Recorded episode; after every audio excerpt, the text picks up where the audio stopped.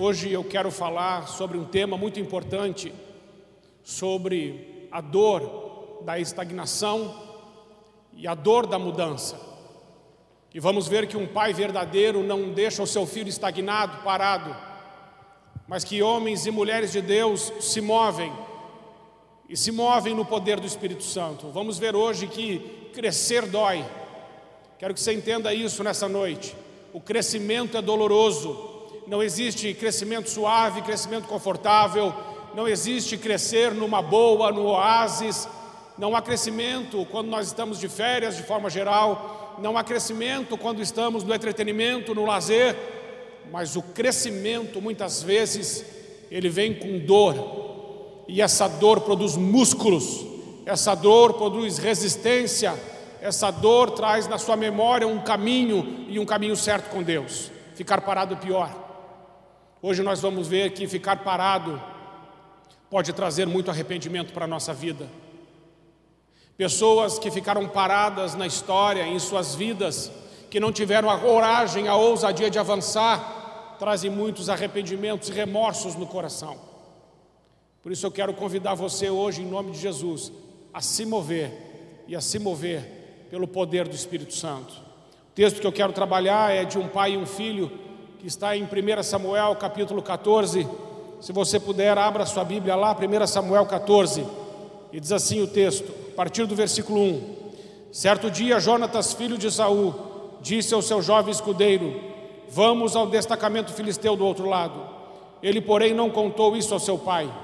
Saul estava sentado debaixo de uma romanceira na fronteira de Gibeá, em Migron. Com ele estavam os seiscentos soldados, entre os quais Aías, que levava o colete sacerdotal. Ele era filho de Aitube, irmão de Cabode, filho de Finéias e neto de Eli, o sacerdote do Senhor em Siló. Ninguém sabia que Jonatas havia saído. E em cada lado de desfiladeiro que Jonatas pretendia atravessar para chegar ao destacamento filisteu, havia um penhasco íngreme. Um se chamava Bozês, o outro se chamava Sené. Havia um penhasco ao norte na direção de Micmas, e outro ao sul na direção de Geba. E Jonatas disse ao seu escudeiro: Vamos ao destacamento daqueles incircuncisos. Talvez o Senhor haja em nosso favor, pois nada pode impedir o Senhor de salvar, seja com muitos, seja com poucos. Disse o seu escudeiro: Faze tudo o que tiveres em mente, e eu irei contigo. Jonatas disse: Venha. Vamos atravessar na direção dos soldados e deixaremos que nos avistem. Se nos disserem, esperem aí até que cheguemos perto, ficaremos aonde estivermos e não avançaremos. Mas se disseram, subam até aqui, subiremos, pois esse será o sinal para nós de que o Senhor os entregou em nossas mãos. Então os dois se deixaram ver pelo destacamento dos filisteus que disseram: Vejam, os hebreus estão saindo dos buracos onde estavam escondidos. Olha a palavra do inimigo aqui, dizendo do povo de Deus, dos hebreus: Vejam, os hebreus estão saindo dos buracos onde estavam escondidos. E gritaram para Jonatas e seu escudeiro: Subam até aqui e daremos uma lição em vocês. Diante disso, Jonatas disse ao seu escudeiro: Siga-me, o Senhor os entregou, os entregou nas mãos de Israel. Perceba que Jonatas não disse nas minhas mãos, mas nas mãos de Israel. Jonatas escalou o desfiladeiro usando as mãos e os pés, e o escudeiro foi logo atrás. Jonatas os derrubava e seu escudeiro logo atrás dele os matava. Naquele primeiro ataque, Jonatas e seu escudeiro mataram cerca de 20 homens numa pequena área de terra. O versículo 15 ainda diz assim: Então Caiu o temor sobre todo o exército, tanto os que estavam no acampamento e no campo, como também os que estavam no destacamento e até mesmo nas tropas de ataque. O chão tremeu e houve pânico terrível. Até aqui. Amados irmãos, esse texto nos traz algumas lições. A primeira lição que esse texto nos traz é que existe um pai passivo, um pai omisso, um pai egocêntrico, egoísta, que só pensa em si mesmo, e um homem acima de tudo, que ao invés de lutar para vencer, é um homem que está lutando para não perder. Primeira lição que eu quero que você aprenda, e isso quero trabalhar mais no próximo domingo. Se você luta suas guerras para não perder, você já perdeu. Você é reativo, omisso, covarde e tímido se lutar as suas guerras para não perder. Homens e mulheres cheios do Espírito Santo não lutam para não perder. Homens e mulheres cheios do Espírito Santo lutam para vencer, porque Cristo já venceu a nossa luta, Cristo já venceu a nossa batalha, em Cristo somos mais do que vencedores. Por isso, a primeira lição que eu quero aprender com, junto com você nesse texto é que existe um pai aqui, e esse pai é omisso, esse pai é covarde, esse pai é invejoso, ciumento, egocêntrico e fraco.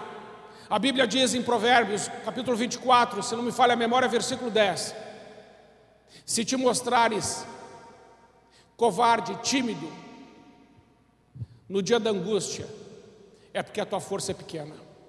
No dia da angústia, no dia de guerra, é tempo de nós nos levantarmos. Existe uma guerra contra a família, preste atenção nisso. O pai é o principal alvo de Satanás.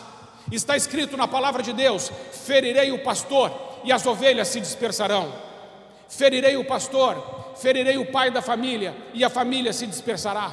O pai dá direção, o pai traz segurança, o pai dá limites, o pai diz o que pode e o que não pode, o pai é o esteio da casa, é a coluna da casa, o pai é a boca de Deus dentro da casa, por isso o pai também é o principal alvo de Satanás. Por isso eu quero que você, pai que está me ouvindo, comece a declarar que a tua casa é cheia da presença de Deus, que você é um homem que vai buscar mais a Deus, ter mais sede de Deus, mais coragem, mais ousadia, mais força, mais intrepidez. Os pais precisam começar a orar pelos seus filhos, pelas suas esposas, se consagrar, se santificar e dizer: Senhor, coloca uma palavra tua nos meus lábios para eu abençoar a minha mulher, para eu abençoar os meus filhos, porque não existe coisa pior para os filhos do que o um naufrágio do casamento. Se a separação dói no cônjuge, você não faz ideia de como isso se desdobra na vida dos filhos. Hoje nós temos 30% dos brasileiros sem o nome do pai na certidão de nascimento.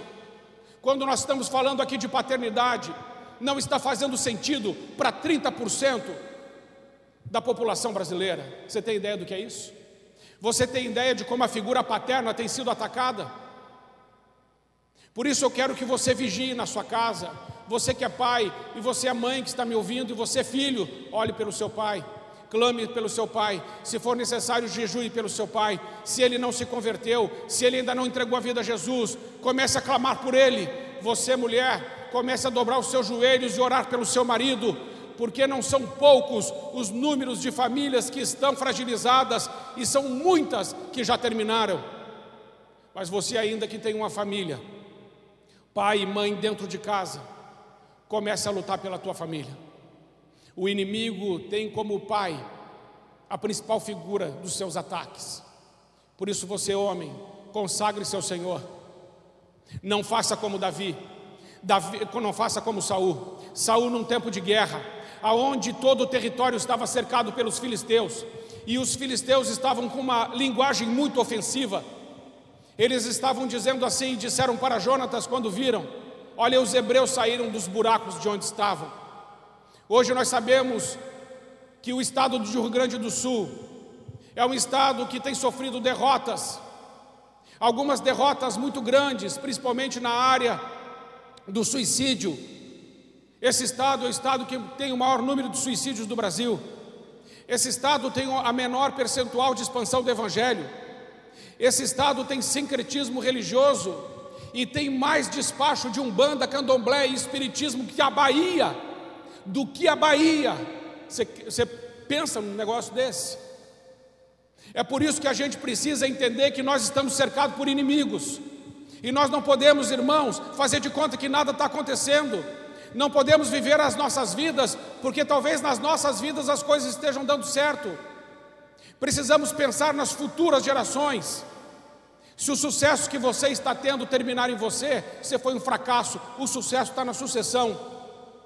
O sucesso está em levantar uma próxima geração cheia do Espírito Santo de Deus para prevalecer, para conquistar, para proclamar e anunciar o Evangelho da graça no poder do Espírito Santo, a fim de quebrar todo o jugo do diabo. Você que é pai, entenda, estamos em guerra. Eu não vim hoje trazer uma palavra para alisar ego de pai. Eu vim trazer uma palavra para dizer: você que é pai, fique atento, abra os teus olhos, comece a orar, porque são muitas as famílias que estão sendo dissolvidas. E se você está passando por uma crise no seu casamento, se a sua família está se dispersando, não faça como Saul, saia dessa sombra, saia debaixo dessa romanceira, levante-se, porque é uma guerra a ser travada, e o sacerdote é você, o homem de Deus é você, a boca de Deus na sua casa é você. Por isso, se levante com a autoridade que Deus te deu e comece a proclamar, a anunciar o Evangelho dentro da sua própria casa. Reúna a sua família para um culto doméstico, traga a sua mulher, os seus filhos e a, comece a ouvir o que está no coração deles. Hoje, existem famílias que estão morrendo por desnutrição afetiva. Desnutrição afetiva mata. Os relacionamentos vão esfriando, as pessoas param de conversar, não se importam mais, começam a viver os seus próprios mundos, ficam melindrosas, feridas, machucadas e são dispersas dentro da própria casa. Como está a sua casa? Como está o seu casamento? Como estão os seus filhos? Escute, homem, você é o homem de Deus nessa casa. E por isso eu creio que a sua casa, a partir de uma atitude tua, essa casa será cheia do Espírito Santo de Deus todos os dias. Irmãos, precisamos de ter a coragem, uma coragem de começar a mudar. Porque, irmãos, se nós continuarmos como está, nós estamos amargando derrotas há 30 anos aqui. Há 30 anos, mais de 30 anos. É preciso mudar. É preciso começar a olhar e perceber que tem alguma coisa errada. Não dá mais para a gente ver como uma coisa normal o número de adultérios que estão acontecendo, o número de famílias que estão se separando. Não dá para ver como uma coisa normal os filhos sendo dispersos nas drogas, no álcool, na rebeldia. É hora, irmãos, de tomarmos uma atitude, porque a mudança pode até doer, mas a mudança vale a pena, porque ela vai trazer de novo a tua casa para o lugar certo, para o eixo, para aquilo que Deus tem. Saul já havia desistido. Saul não lutava suas guerras para vencer, ele lutava para não perder. Ele estava acomodado, ele estava passivo, fraco e intimidado pelo inimigo. Mas o seu filho não é assim. O versículo 6 de 1 Samuel 14 se não me falha a memória, vai dizer: Jonatas diz assim: Vamos olhar o que, que os filisteus aí estão fazendo. Talvez, ele diz assim: Talvez o Senhor haja em nosso favor, e para o Senhor é a mesma coisa, muitos e poucos, o Senhor é poderoso. Jonatas, ele saiu desse estado reativo, desse estado passivo, e ele disse assim: Vamos olhar o acampamento do inimigo. Ele estava incomodado.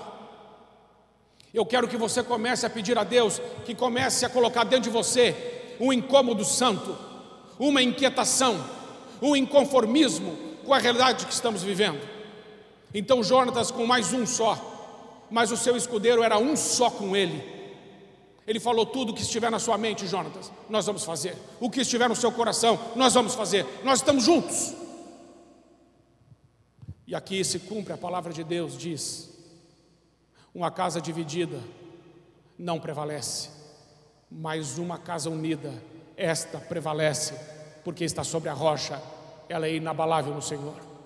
Então Jonatas, ele sai deste lugar. Veja, Jonatas precisou de ter coragem, talvez uns 20 segundos de coragem, para dizer assim: essa situação não dá mais para engolir, essa situação não dá mais para aceitar. Do jeito que a coisa está aqui, ela não vai ficar. Então Jonatas não fala nada com ninguém, fala com seu escudeiro e sai. Uns 20 segundos de coragem, irmãos. Que Deus te dê essa coragem e me dê essa coragem. Foi essa coragem, essa ousadia que o apóstolo Pedro teve quando ele estava naquele barco.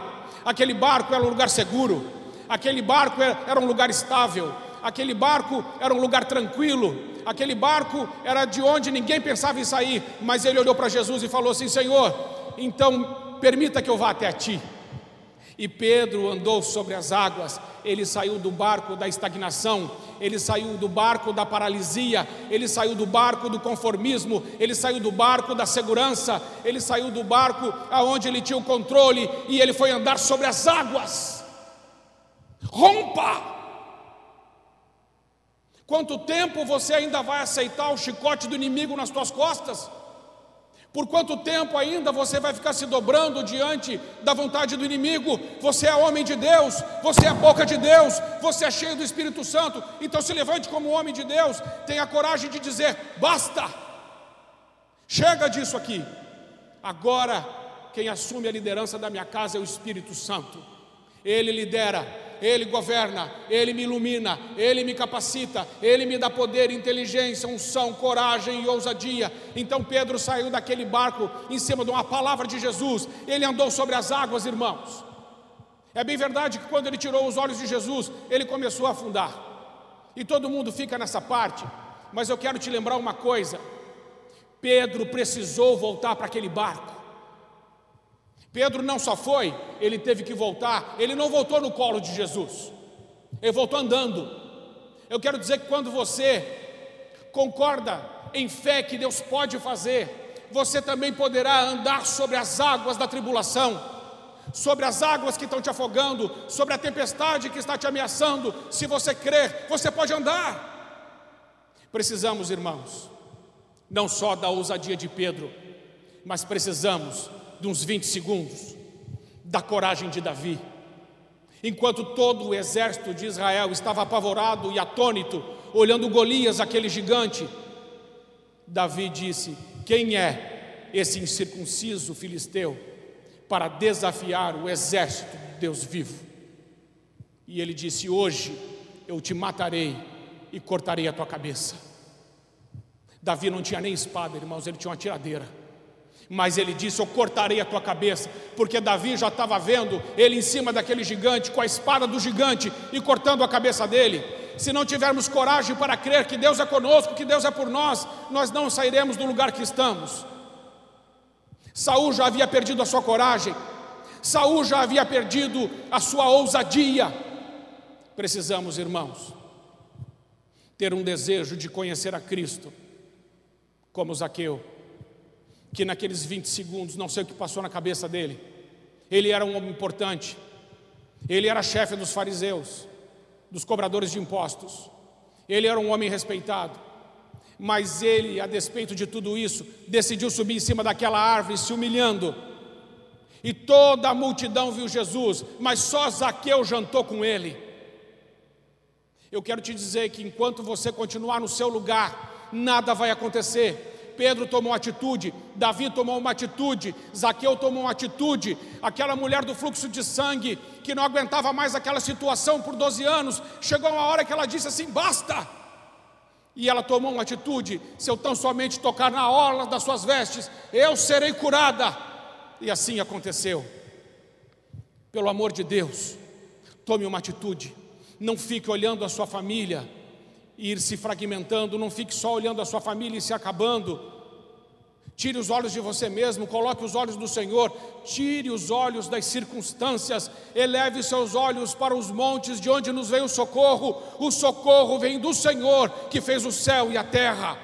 Precisamos de paz, não como Saul, mas como Davi, homens corajosos e ousados.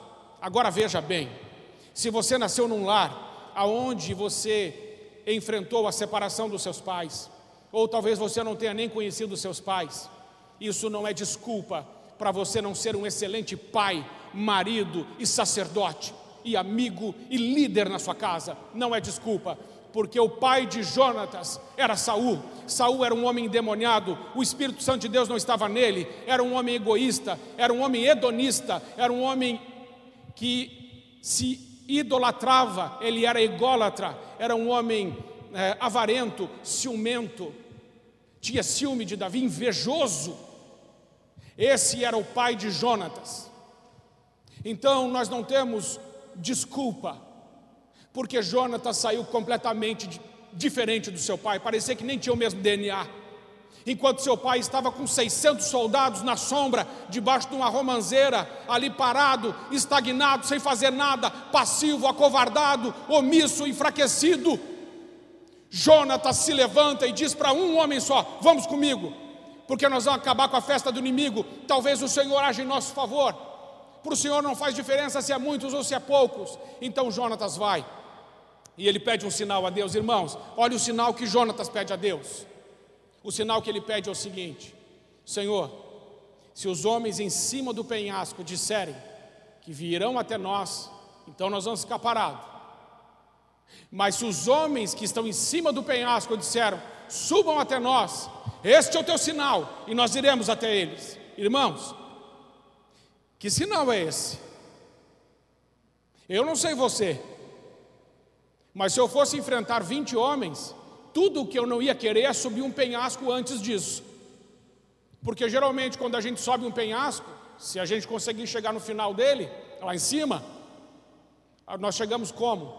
Cansados, sem oxigênio, esgotados. Mas Jonatas disse: Este é o sinal. Eu acredito que quando Deus olhou isso, e ouviu essas palavras, ele disse: Este menino, ele é forte, ele é corajoso, eu vou estar com ele.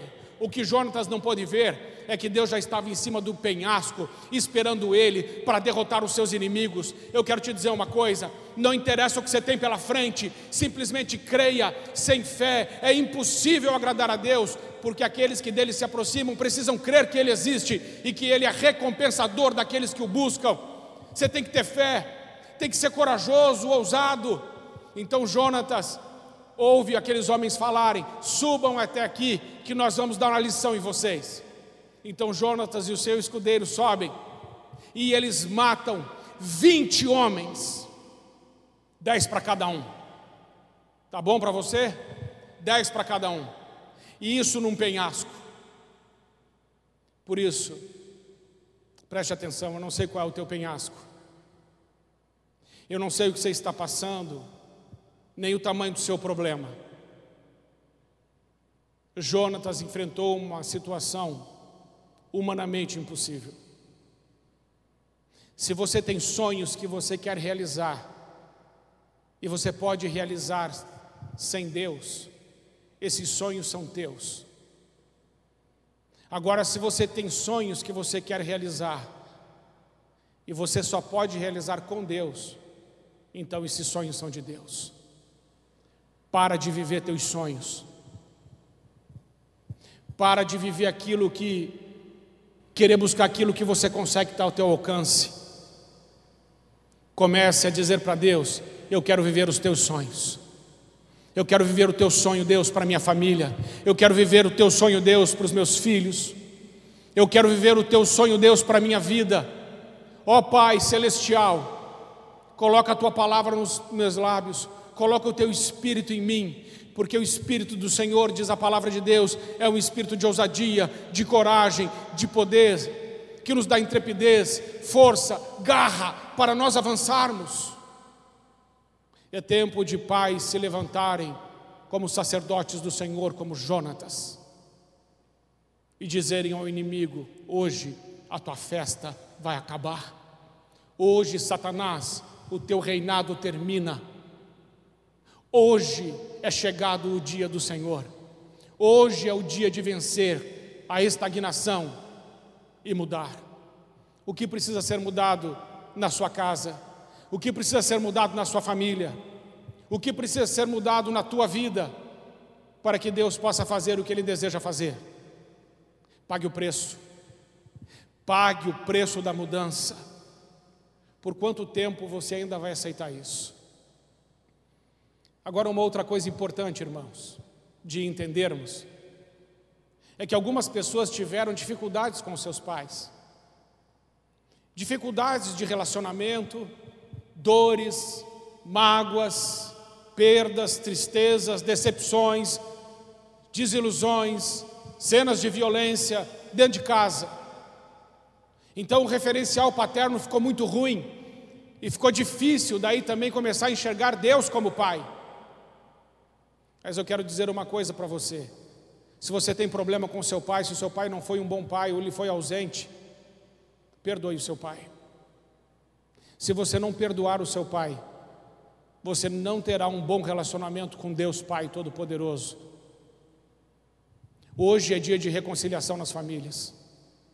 Filho, você que está me ouvindo, se você tem alguma dificuldade com seu pai, por favor, peça perdão. Peça perdão e perdoe. O ministério de Jesus Cristo é o ministério da reconciliação. Se você estiver com seus pais perto, olhe para ele e diga: Pai, eu amo você.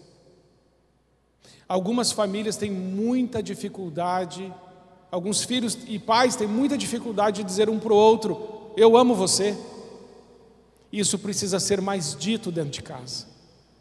E não interessa a idade dos filhos. Palavras como eu te amo, eu confio em você, eu acredito em você, você é uma bênção. Meu filho, você vai crescer, você vai prosperar, você vai avançar, você vai conquistar e você vai possuir todos os sonhos e os planos de Deus para a sua vida. Palavras assim precisam ser ditas, não pode ser um segredo escondido no coração. Os pais precisam começar a profetizar sobre as vidas dos filhos, a abençoar os seus filhos e a dizer aos seus filhos tudo aquilo que Deus colocou em seus corações.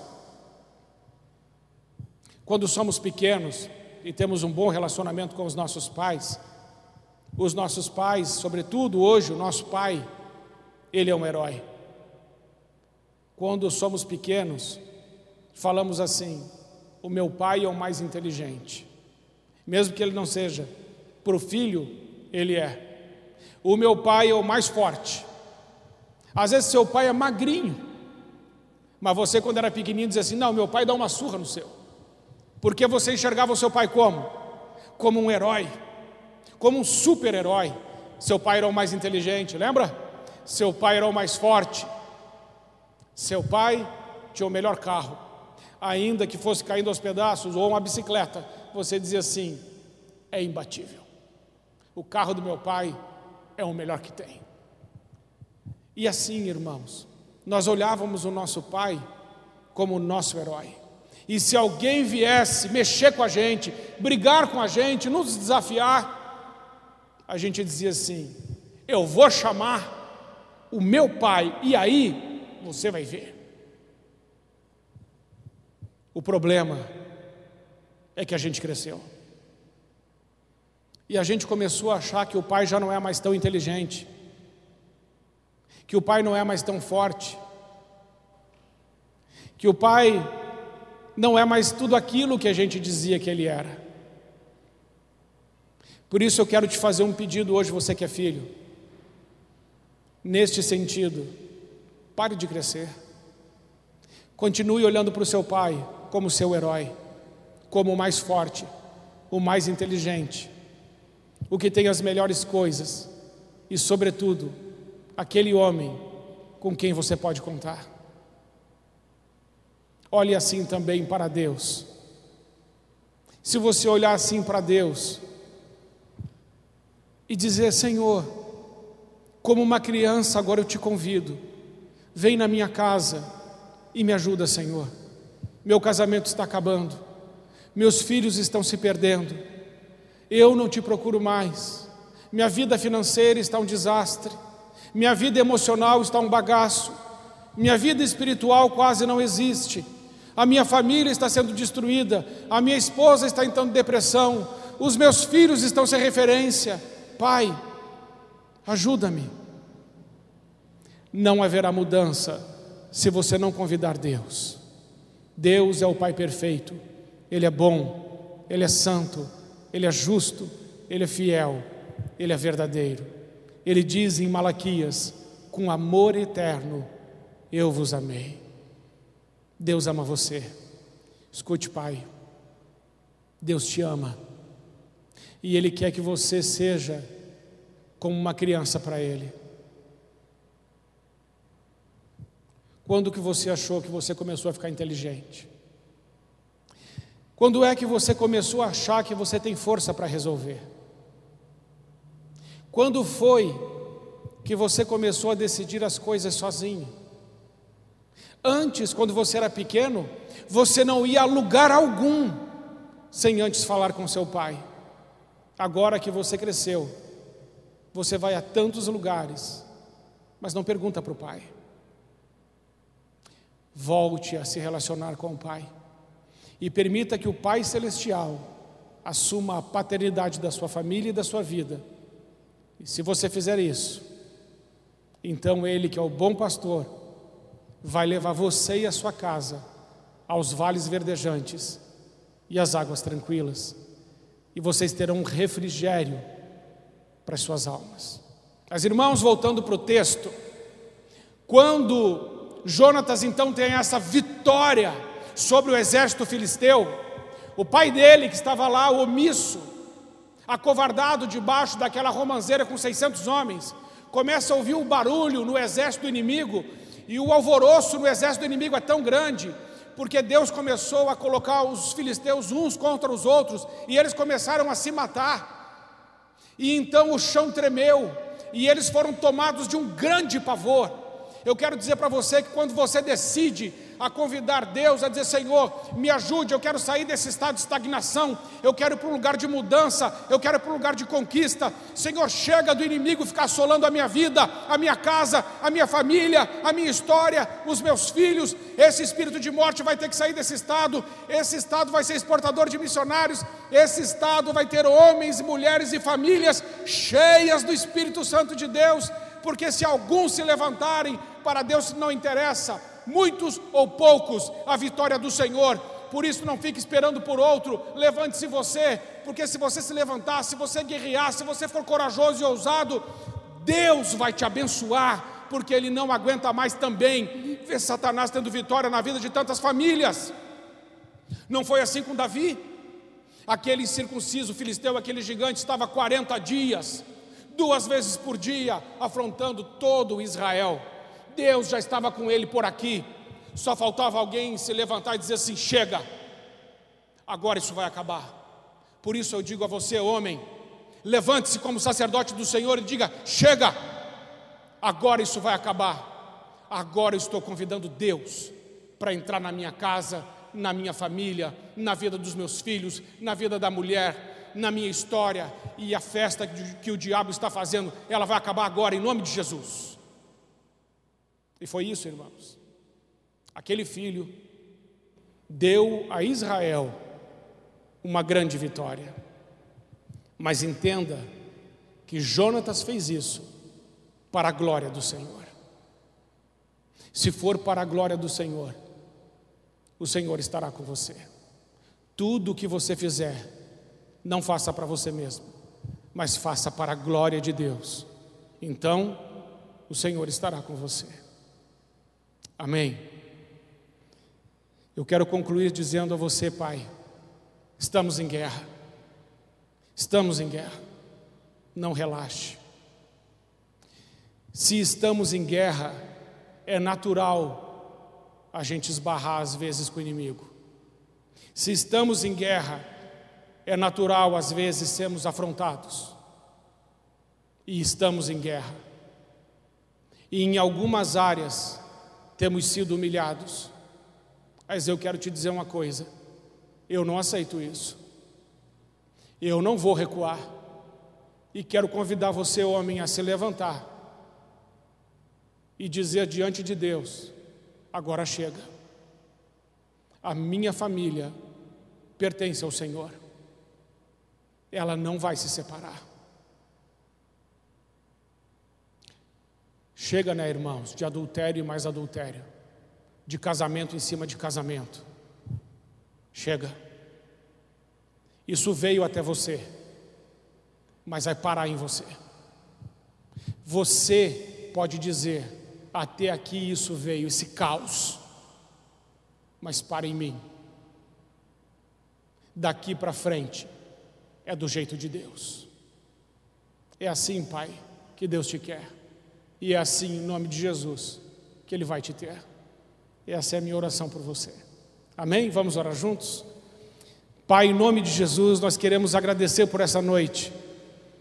E queremos agradecer porque nós temos um Pai justo, bom, santo, perfeito, fiel, verdadeiro e que disse que estaria conosco todos os dias. Pai, nós te convidamos a entrar na nossa casa, a dirigir a nossa família, a destruir todas as barreiras de, da inimizade, a derrubar todos os muros de separação que haja, Pai, em nome de Jesus, diálogo nas famílias. Senhor, aonde há abismos, que possamos construir pontes.